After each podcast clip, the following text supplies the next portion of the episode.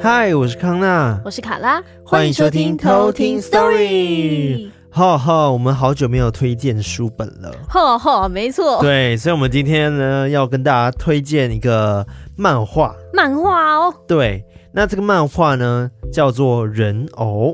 人偶。对，是由东立出版社。作者叫做银府，银府老师，对。对，银府老师，他是一位台南人，哦，是吗？是台南人，对，他是台南人，哦，最有才华了，哇，对，想要人偶，大家应该就会想到说，哎，是不是跟做人偶有关系啊？哇，没错，哦，对，那其实他故事里面呢，是讲述呢，有一个爸爸。然后他就是失去了儿子，然后因为他本身是个木匠的关系，嗯、那因为他太想念他儿子呢，他就制作了一个人偶当做自己的儿子，哦、然后并赋予他生命。没错，对，就是像童话故事一样，那个小木偶复活了，对，那个哦，皮诺丘的那种感觉。对对对对，皮诺丘他就复活了，然后获得生命。然后这个人偶呢，就跟这个木匠一起生活，但是呢，后来就开始发现了一些奇怪的事情。这个木偶会发现自己的记忆好像很容易缺少，一些片段，嗯、就是想不起来，对，想不起一些的记忆。哦、然后这时候呢，镇上呢又出现了杀人魔的案件。哦，对，好忙哦。对，然后大家就觉得很恐慌。嗯，但是殊不知这个杀人魔呢，其实就是可以讲吧，呃、因为你在那个网络上好像有试阅版，好像可以看。哦，就直接看了就是，是不是？对，因为他第一集就有讲了。对，好像第一集他一直在导向，就是那个谁就是凶手。对，没想到竟然就是他。哦，就是他。对，而且呢，为什么要杀人这个动机呢，也跟人偶有关系。没错。其实可能要做什么，然后给他吃。对哦，反正呢，它就是一个血腥的黑暗版的童话故事。对，但虽然它血腥，然后好像剧情有点黑暗，但是它的画风非常的可爱。对，我觉得蛮好看的。对啊。那木偶也画的很可爱哎，对啊，就是可可爱爱，然后也是天真无邪的感觉。嗯，那你讲到就是童话黑暗童话故事的话，你有想到什么曾经听过的什么可怕的故事吗？曾经在我眼前，让我想想。啊，我也想到一个，嗯，就是灰姑娘的，你应该有听过。灰姑娘，对，就是你知道灰姑娘呢，她在童话里不是可能十二点她就变回她原本的那个灰姑娘吗？对啊，对，然后她就是南瓜爆掉，南南瓜爆掉，嗯，有爆掉吗？没有，没有爆掉，她就变成那个南瓜，就一下下的戏份了一把，就是送她过去的时候，从那个小南瓜变成了一个大的那个大南瓜车，南瓜车，对，对没错，然后送她过去就消失啦。对啊，然后十二点后他没有演爆掉的部分吗？没有吗？那老鼠们也爆掉吗？没有，他就哎，老鼠是变什么？变马？呃，对，老鼠有变马，然后也有变成那个叫什么？哦，那个马车夫。马车夫，对，他们没有爆掉，没有爆掉，好吧？这样这样蛮黑暗的，是黑暗的点。所以那个仙女她其实是黑魔女之类的，她就施法让变人，但结束的时候他们就直接爆开。好可怕，好恐怖！然后被那个南瓜汁喷啊，这样，然后还血这样。南瓜汁还好吧？南瓜爆掉还好吧？老鼠爆掉比较可怕吧？南瓜跟老鼠有什么好比的？怪奇物语呢？那个老鼠爆掉。对啊，我刚才想说南瓜爆掉应该还好吧？就就不是有什么砸南瓜比赛吗？有吗？有这个东西吗？有吧？有吗？好像只有炸番茄。有吧？有炸南瓜好痛哦。对吗，有吧？我怎么印象也有炸南瓜？没有啦，只有就是万圣节的时候要把南瓜刻成那个灯笼。Jack O' Lantern。对，没有没有爆掉部分。OK。好啦，就是灰姑娘不是十二点的时候，她就离开的时候，就是那个玻璃鞋就留在那个宫殿里面嘛。对。然后那个王子呢，就为了要找寻灰姑娘，就到处的去挨家挨户的去请他们试穿这个臭鞋子，大家的脚味都在上面。对，好恶哦！突然想起来，哎，卫生的部分。然后呢，因为灰姑娘本身住在那个继母的家里嘛，对不对？然后继母有两个女儿，没错，坏的姐姐，坏。这样子，然后但是呢，灰姑娘就为了要摆脱就是继母对她的虐待，因为继母就一直虐待她，嗯，然后那时候她就看到王子来的时候，她就是被虐待嘛，然后她就是想说去奋了一搏，她就用很大的木箱呢直接弄断，然后就会有那个可能木的枝之类的，嗯嗯嗯，然后直接刺穿那个母后的喉咙，哇，对，为什么？刺到她，然后再扭断她的脖子，哇，对，然后就是成功杀死了继母这样子，然后呢，后来就是呃原。版的故事中呢，据说就是因为那个王子不是要给大家试穿鞋子吗？嗯，然后他两个姐姐呢，就真的很想穿那鞋子，但他们脚真的太大了，嗯，所以呢，他们就把脚趾头切掉啊，好可怕，或者是把脚跟的部分呢削掉、削掉，就为了要 fit 就是为了要 fit 那双鞋子啊，对，但是因为呃，王子还是看破了，就这样，这太明显了，你怎么没有脚趾？而且透明的玻璃鞋，好不好？对啊，哎，好恶。对，然后就是还是看破，就没有骗过王子这样子。然后灰姑娘后来呢，嗯、就是因为她可以跟很多小动物讲话嘛，对不、啊、对？对。然后还呼唤小鸟们把那个两个姐姐的眼睛给啄出来。哦，有这种事？对，那个鸟也很黑暗版，对、啊，黑暗版是这样子。哇，帮凶哎鸟。对，然后另外一个黑暗版的故事应该是蓝胡子之前那个同朋友来讲过，啊啊、那个也蛮黑暗的、啊。黑暗。对，反正就是我想到的是这两个啦。嗯。还有红鞋女孩也是啊。红鞋女孩，呃，你是说舞鞋吗？对啊，她就穿是红色的舞鞋啊，嗯嗯嗯嗯，然后她就一直跳，然后一直跳，停不下来，直到她脚被砍断为止。对对，跳不动为止。那都是一个黑暗的恐怖故事，童话故事。好啦，其实推荐大家可以去看这本《人偶》，而且呢，呃，有个好消息就是我们在这边会抽出一共十本，超多本的人偶单行本，单行本，没错。那这十本呢，我会分在两个地方抽，那分别。一个是在 Discord 上面抽出五本，然后再来就是我们 IG 贴文底下抽出五本。赞。那相关的贴文的那个规则的话，抽奖规则的话，可以到我们的 IG 下面去看，然后可能这个留言然后分享之类的。嗯嗯。然后再欢迎大家来抽这个人偶。没错没错。然后大家也可以先去网络上看到十月版，我觉得蛮好看的。对啊，我也这么觉得，而且有单行本，我觉得很赞。对啊。对啊，就是可以直接获得一本漫画。对，我觉得超赞的。赞。好，那。今天呢，是我要来跟大家讲故事。嗯，那今天投稿人呢，他叫做贝贝，贝贝，贝贝，但应该不是我们认识那个贝贝，哦、还是其实是我不知道。哦、对，他有说，谢谢你们搭配你们的聊天很有趣，我早上通勤的时候都还敢听。哦，这个他只留了这样子，他会不会真的是我们？应该不是吧？应该不是吧？贝贝。他的故事呢，是发生在十多年前，然后他们跟他家人呢，就是住在一个小小的工厂宿舍里面，嗯，然后就遇到了一些很灵异的状况，哦，然后而且还有一个场景呢，他到现在还没有办法忘记。对，就听到工厂，我都觉得蛮可怕的。对，它是工厂宿舍。嗯，工厂的宿舍。嗯，哦，又是宿舍，宿舍也很可怕，到处都有阴影，每个关键字都有阴影。但我猜应该是，呃，可能他们家人有部分人是在工厂工作，然后公司可能就安排了一个家，嗯，给他们，但是他们统称就叫做工厂宿舍这样子。嗯，懂。对。所以，因为他说他的格局还有三房两厅哦，那感觉蛮巨大。嗯，就是很标准的那种台湾老公寓的样子。嗯，好啊，那我们就直接来偷听 story。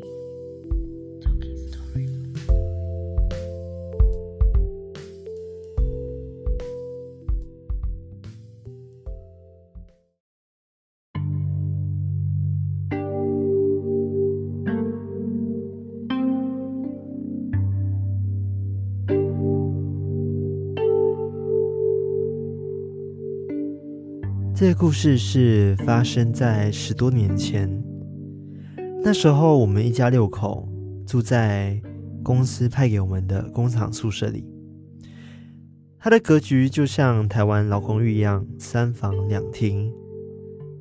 当时呢，我们有安置了自己的神桌，那神桌上呢，标配了两盏红色的莲花灯，也从来都不会关。所以半夜的时候呢，客厅也都会有红色的光。我和我的弟弟呢，共用一间房间，而我们的房间位置就在神桌的旁边。国三升高中前，我每天呢都会熬夜苦读到半夜两三点。在那天晚上的时候，因为我们的门是微开的状况，所以呢还是看得到外面的神桌的红光。当天看书看累了，我关掉书桌的灯，准备上床躺下。这时候，我就眼角余光瞄到了外面神座的灯闪了两下，接着它就灭了。突然，我就被打了两巴掌，而且还有发出啪啪的两声，大概就是像双手扒死蚊子的那种力道。这时候，我就凭着窗外微弱的光，看到我正上方有一张人脸，慢慢的往下飘，飘向我的脸，飘到大概和我鼻子一公分的距离。我看到的样子，它是一团白色。有眼窝、嘴巴、鼻子，虽然说没有办法看得很清楚，但是已经可以称作是一张脸，一团半透明的气体。这时候我的身体已经完全不能动了，眼睛也闭不起来。我想要叫出声，但是怎么叫都叫不出来。当下我尝试念了各种可以想得到的神，都没有用，从怕到不耐烦，然后开始骂了一大堆脏话。但是尽管我怎么骂，那个脸都一直对视着我。后来不知道过了多久，我听到了手机的简讯声，下意识的我去拿，发现，哎，我竟然能动了，那个脸。也突然就不见了，外面的神桌灯也亮了起来，但是收到的简讯内容是一段乱码。这时候我赶快逃到妈妈的房间，睡在她的地板上。隔天我就问了跟我同房的弟弟，他说他完全不知道昨天我在下铺经历了什么。后来妈妈也说，我们家有拜拜。不可能有阿飘啦，这件事情也就这样过去了。后来考完试，隔几天是我的生日，我和我的同学四人组约好了要去西门町唱歌。四人组的局通常会先在 A 的家集合。A 的家有骑楼，有铁卷门，还有落地窗拉门的那种，是一个联动的透天厝。因为邻居都认识他。他们平常家里只要有人，门都是敞开的，没有拉下铁门或者上锁的习惯。我先到了 A 的家，就自己先进去把包包扔在一楼的沙发上，就在 A 的房间等他化妆。隔没多久，B 也到了，那因为西说来不及的关系，所以我们就打算一起出门去公车站等他。结果到了客厅，发现我的包包。竟然不见了，但 B 的还在。大概看了一下，没有其他的东西失窃。因为我们都待在房间里，铁门又没拉下来，所以当下我们都会以为说应该是遭小偷了。于是我们就打给 C，告诉他说要去附近的派出所，我们要去报案。警察呢，调出离 A 家最近的监视器，要我们自己检查有没有什么可疑的人物。就去忙别的事了。就在我们看啊看，终于看到一个，在我进去 A 家后，有个老太太背对着监视器过马路走进了 A 的家。但他进去之后，我们也没有看到她走出来。我们想，可能是因为骑楼是整排的，他可能沿着骑楼离开，没走回马路上吧。于是我们赶快按了暂停，叫警察过来。可是无论我们怎么前进后退，警察都没有看到那个巴桑。警察看到我们四个人吓得乱七八糟的，马上调了另外一台监视器的方向，看看也没有看到什么人闯了进去，但一样什么都没看到。于是他只好两手一摊，准备备案。虽然被这件事吓到了之后，但我们还是不想打乱我们原本的计划，所以我们还是有去唱歌，并约好几天后要去 B 家玩。我们在 B 家呢拍了不少照片，就在拍完某张的时候，大家开始看照片的时候，我们发现了我们四个人的合照，其中一个人的手竟然多了一只紫色的手指，而且很长。这一连串的事后，我不记得自己有做过什么事后处理。手机在随着包包不见之前，我们都有保留在那条简讯，也有尝试的打电话给那个号码，但是打过去却是空号。而那张有手指的照片，现在想起来还是觉得太诡异了。而且我到现在还是会时不时的梦到那张与我面对面的脸。这就是我今天的故事。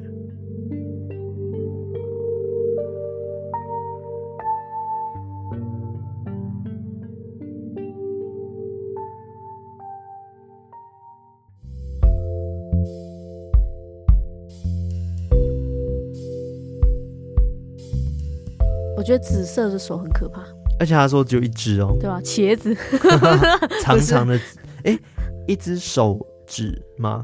对，他说多了一根手指，然后是紫色，啊、然后很长。对，很像僵尸哎。嗯，茄子，茄子 不是。对啊，但是我觉得他蛮衰的，因为他的包包就这样不见了。对啊，所以他那一整个就再也没有找回来。对，啊，好可怕哦，就消失了。哇，如果里面放着很重要的东西，但因为那时候他们很小，可能就是一些钱包、小证件。我觉得最恐怖的还是他直接遇到那个跟他面对面的脸。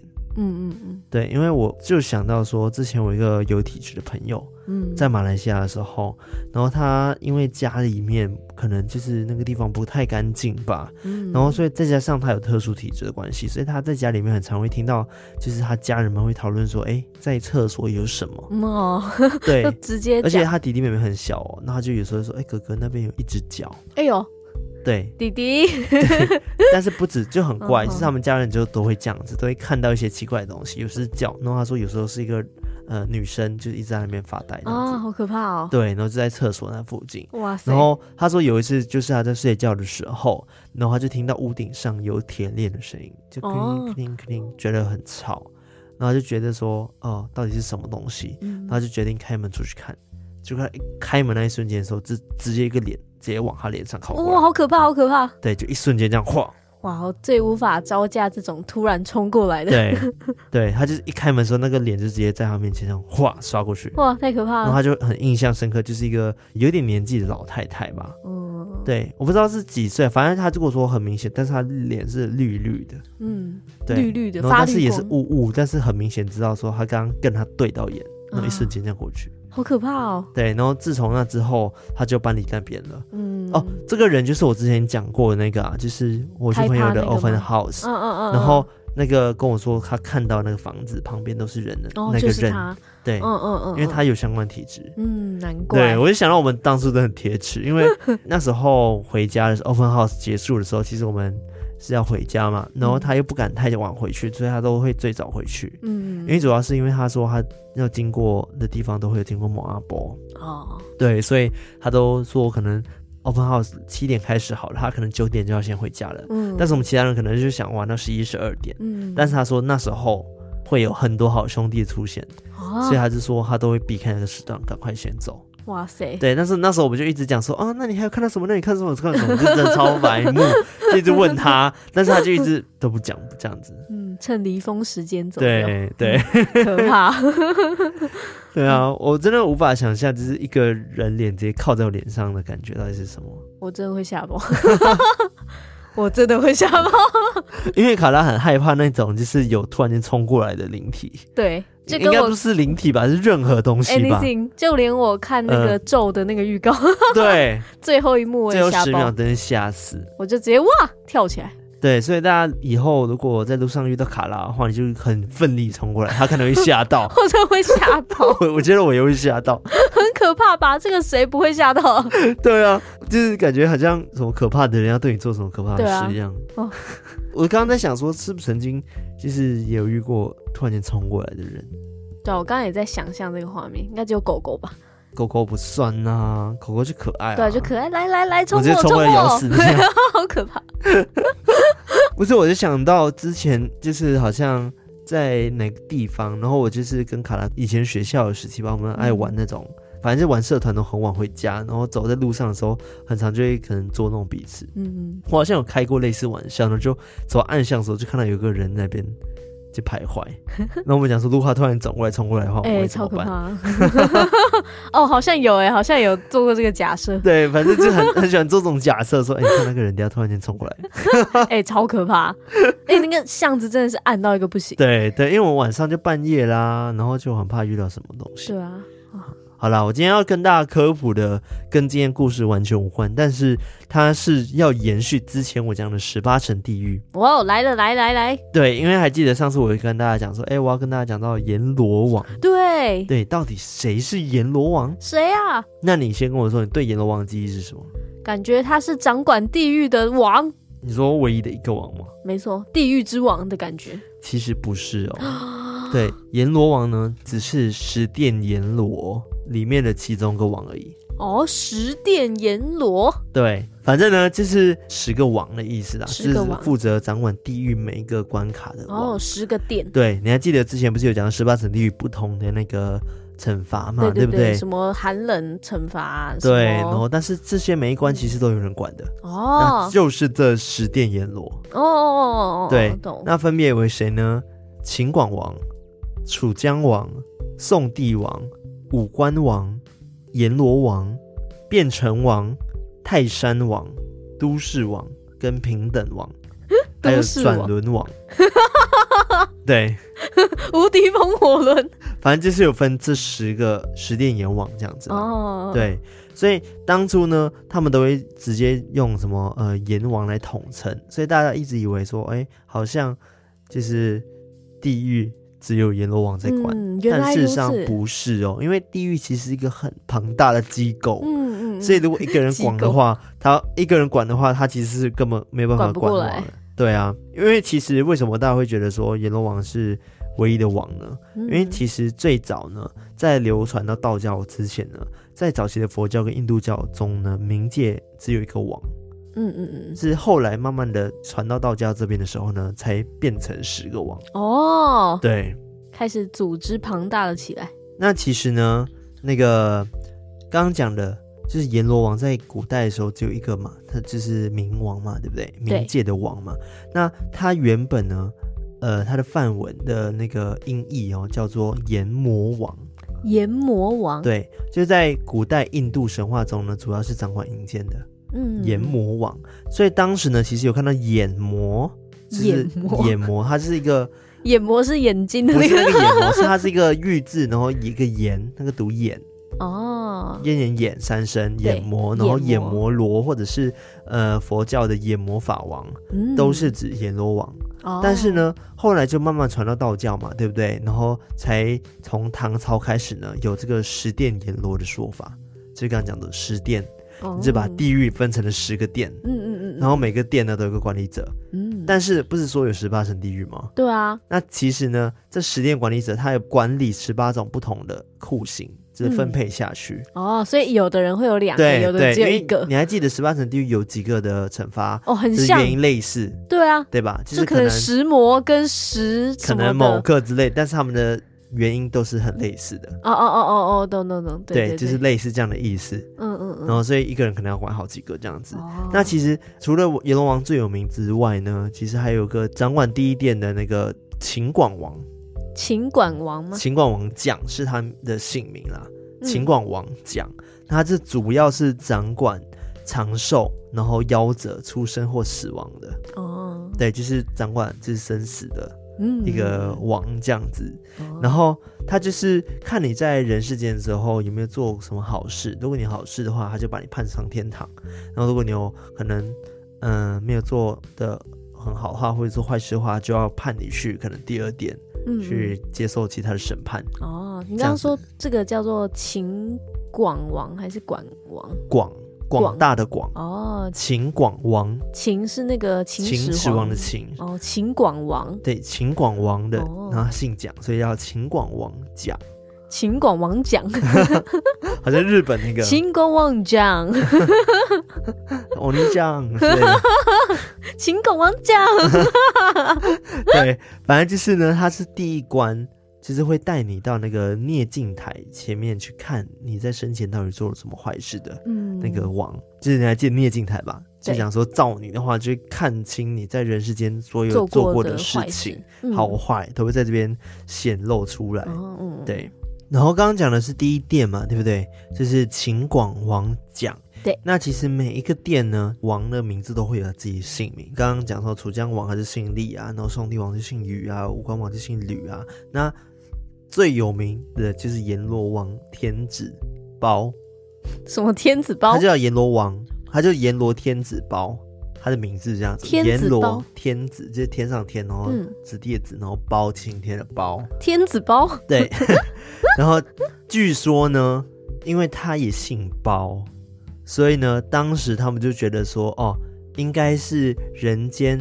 非常有名的一个官叫做包青天，包青天啊，对，包青公，包青公谁？包青狗，包青狗，就是那个宋朝的包青天，对，然后所变成的，对，也有人是这样讲的，是他下地府之后呢，他一开始是帮这个阎罗王在旁边当助手的，嗯，然后后来就升官成了阎罗王。哦，原来是这样子，对，有人是这样讲，但是不知道是不是真的还是假的。对，那原本呢，其实这个阎罗天子包呢，他原本是掌管地殿的。嗯，但是刚刚不是讲说第一殿是由那个秦广王讲，对。对吧？但是呢，因为呢，阎罗天子包他原本就是在第一殿，但他太忙了，嗯，因为第一殿很重要，你要去审说，呃，这个人有没有做过什么坏事，嗯、然后判断是每一个人都要经过这一关嘛，嗯。但是呢，因为他平时呢，常常要为冤死的人呢回阳间去伸冤哦，对，需要一直要出差，来回来回这样跑，嗯、所以呢，后来就被天神改呢，把他调到第五殿哦。对，因为第五殿的话，就是比较不会那么忙哦，就是因为每一殿都是掌管不同的酷刑嘛，对不对？嗯、对。但是可能你要真的有做错事情，才会到第五殿去受折磨。嗯嗯嗯。对，相对起第一殿来说，第一殿是每个人都要经过的关卡。对，但是第一店的事情还是很多，嗯、还是要有人去做。如果他被调走的话，所以就换成那个啊，秦广王了。哦，就换秦广王了。对啊，我刚刚说第一店是秦广王嘛，哦、但原本是那个天子褒。嗯嗯嗯，就是那个呃阎罗天子包。嗯嗯嗯，对，然后后来就是因为他太忙了，所以他才把那个秦广王调来第一店。哦哦，因为他也要同时处理在杨氏的一些东西，这样。对哦，所以他才去第五殿。原来如此，所以现在第五殿呢，就是大家所知道的阎罗王这样子。哦，原来如此。对。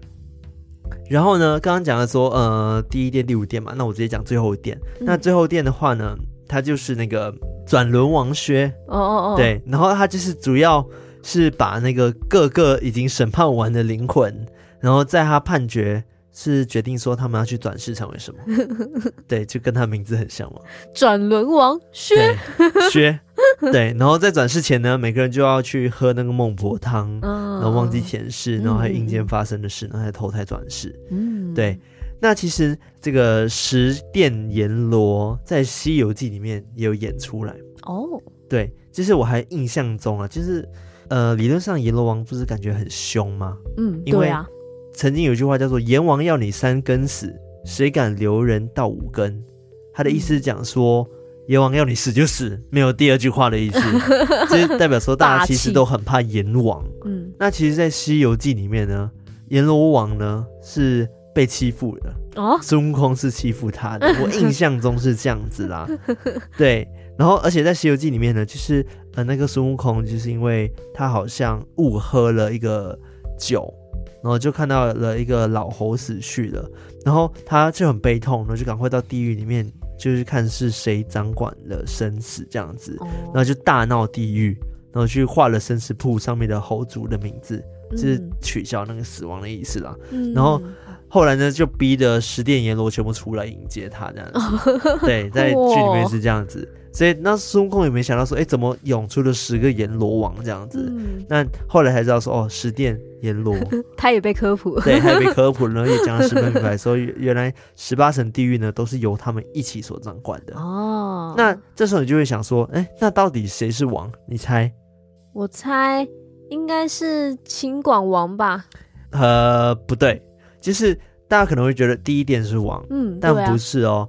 这些王只是像是掌管地狱的一些官员而已，嗯嗯嗯，但是在他们上面还是有哦，还是有一些上司的.对，像他们上司其中一个就是幽冥教主地藏王菩萨哦，对哦哦哦，然后但是呢，他不算是地狱里面的官员，毕竟他是佛，对，所以呢，他比较像是。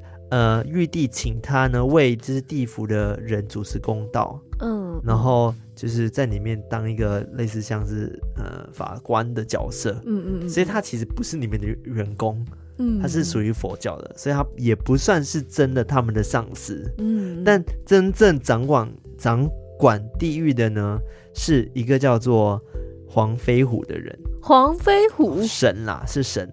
但其实应该说，不要说黄飞虎这个角色好了，先说掌管这个地狱的人呢，其实是五岳的东岳之王哦，东岳之王，大家都叫他东岳大帝哦，东岳大帝，对，就是你还记得五岳吗？对啊，五岳之前讲说石敢当嘛，对不对？然后讲说他的石头来自于东岳嘛，对不对？那个嵩山，对，然后那时候讲说东岳就是。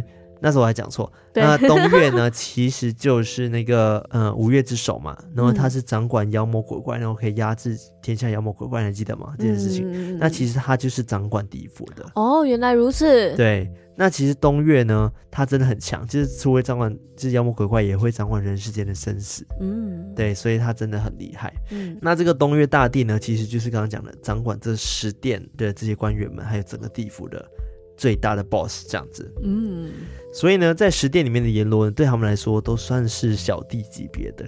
哦。哦，对，那呃，我刚刚讲黄飞虎嘛，对不对？对，黄飞虎不是黄飞鸿哦，对，我刚刚也是想到 黄飞鸿不是，是黄飞虎，对，但其实黄飞虎这个角色是因为在《封神演义》里面记载的，嗯，就是他呢，就讲说。他是后来才被就是封为这个东岳泰山天齐仁圣大帝黄飞虎，这是他的整个抬头名称。嗯嗯嗯。那其实这个东岳大帝黄飞虎呢，他有一个故事。那他是怎么被封为这个抬头的？对，那你刚刚说，嗯、我刚刚忘记，你刚刚说那个黄飞虎他是什么样的角色？嗯、就是他对于这个地府。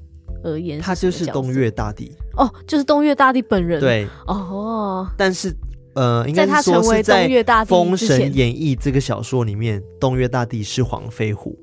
哦，但是其实还是有东岳大帝这个角色，但没有说是黄飞虎。哦，只是在《封神演义》里面他会说这个黄飞虎角色就是东岳大帝，对，东岳大帝这样子，所以比较像是呃小说里面虚构出来的人物啦。对，但是还是有真的东岳大帝，嗯、但并不是真的会有一个角色名称这样子。哦，懂。对，然后东岳大帝呢，他的故事是这样子，就是商纣王呢调戏，然后并逼死了他的夫人，嗯、就是这个黄飞虎的夫人。然后他为了就是给自己的夫人去洗去他的那个耻辱，然后同时为了要打爆这个暴君嘛，打爆 就是打倒这个暴君，嗯、然后去拯救这些水深火热的百姓。嗯。然后他于是呢。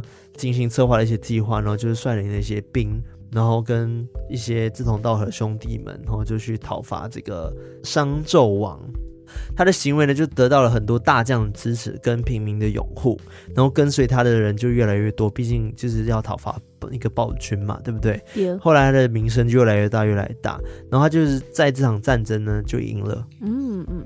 然后后来呢，因为他成功了嘛，然后那个商纣王呢就选择自杀。然后商朝呢就灭亡了，嗯，然后在呃新州灭商的战争中呢，那个黄飞虎呢是死在那个张奎的刀下，就是在那个商朝的时候那个大将叫做张奎，嗯、虽然他已经死了，但是呃周武王呢对他的评价就是认为他是一个忠良之士，所以在他死后呢，姜子牙呢就把他封为那个五岳之首，就是。东岳泰山天齐仁圣大帝。哦，对，就是刚刚讲的东岳大帝。哦，对，然后就是讲说让他去掌管这个地府这样子。原来如此啊，对。那回到就是不是封神榜小说这件事情，嗯、那东岳道帝，哎，道帝，好道帝啊，东岳大帝，他其实就是被称为泰山神啦。泰山神对，对泰山神这样子。嗯、那因为刚刚讲说，他就是掌管就是世间的一切生物，嗯、然后的出生大权都在他的手上嘛，对不对？因为他就掌管这个地府啦。嗯、然后呢，所以有些人就会想说，他竟然那么强，而且他泰山神作为泰山的化身，他是可以跟上天跟人间沟通的神圣使者，所以他等于说他是可以通天也可以通地的一个王这样子。嗯。然后有人讲说，哎，那竟然，呃，这个泰山神那么强的话，东岳大帝那么强的话，那他跟玉皇大帝比起来，谁比较厉害？当然是玉皇大帝啊！为什么？因为帝皇大帝是最萌的，啊。一个简简单的什么答复啊，很多烂答复，超烂的。像是我爸爸帅还是你爸爸帅？我爸爸，因为我爸爸比较帅啊，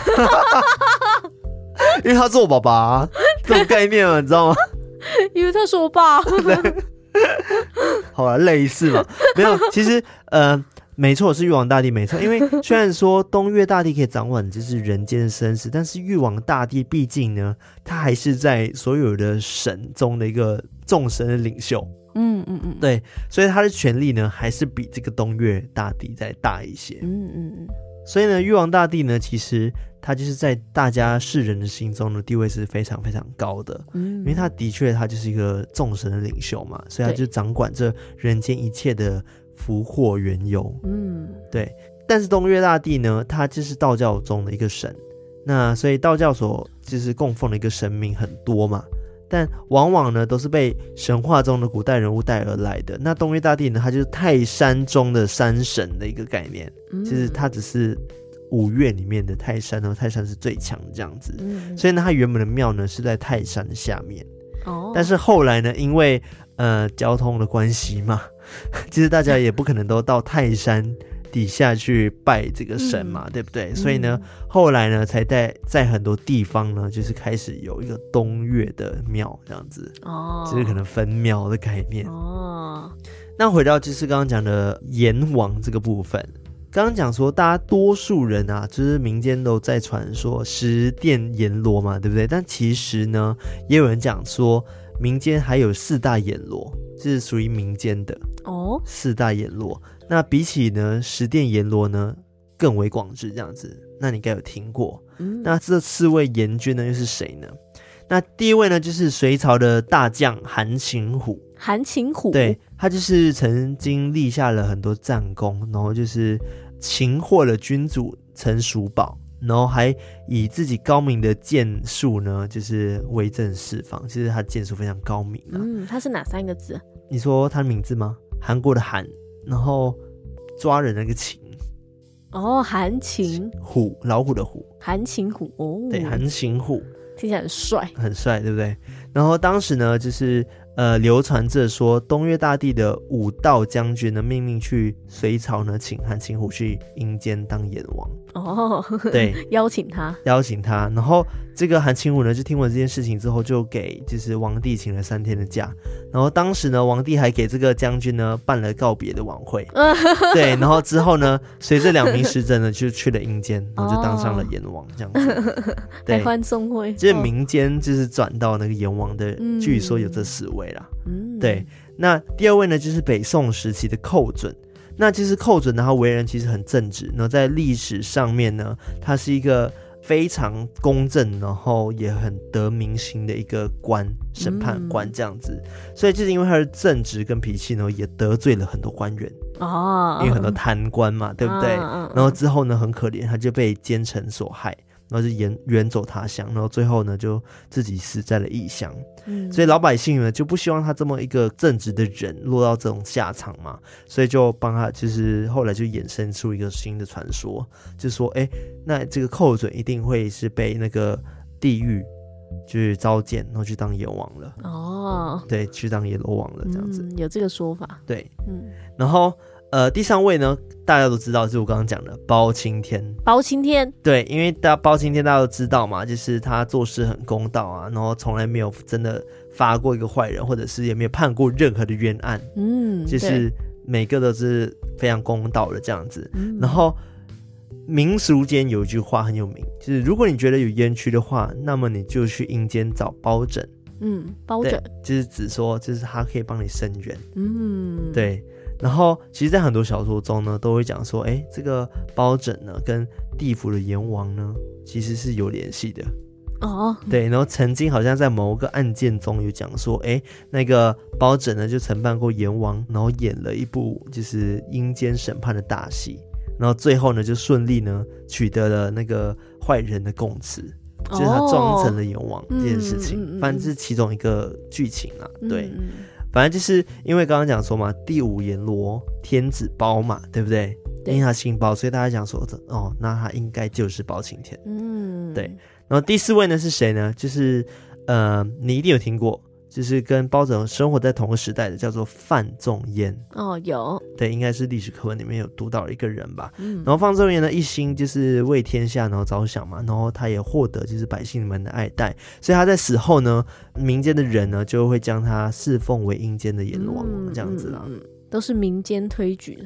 哦，这个对，这个系列是民间推剧系列。对啊，这系列是民间推剧系列，嗯、就是讲说，据说这四位呢，就是已经到了地府呢，去当那个阎王了，这样子。嗯、所以其实这些传说存在，主要是为了什么？你觉得？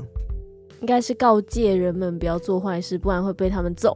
对，没错，被他们审判，就是你要去 受这个十八层地狱的酷刑。其实为什么会有这些传说？其实都是好的，出自于好意。对，可见大家教育人民这件事情，对，多希望大家向善这样。对啊，对，所以大家其实还是不要做坏事。虽然说我，呃，不确定这些地府的官将到底存不存在，但是如果真的存在的话，你死了就完蛋了。对。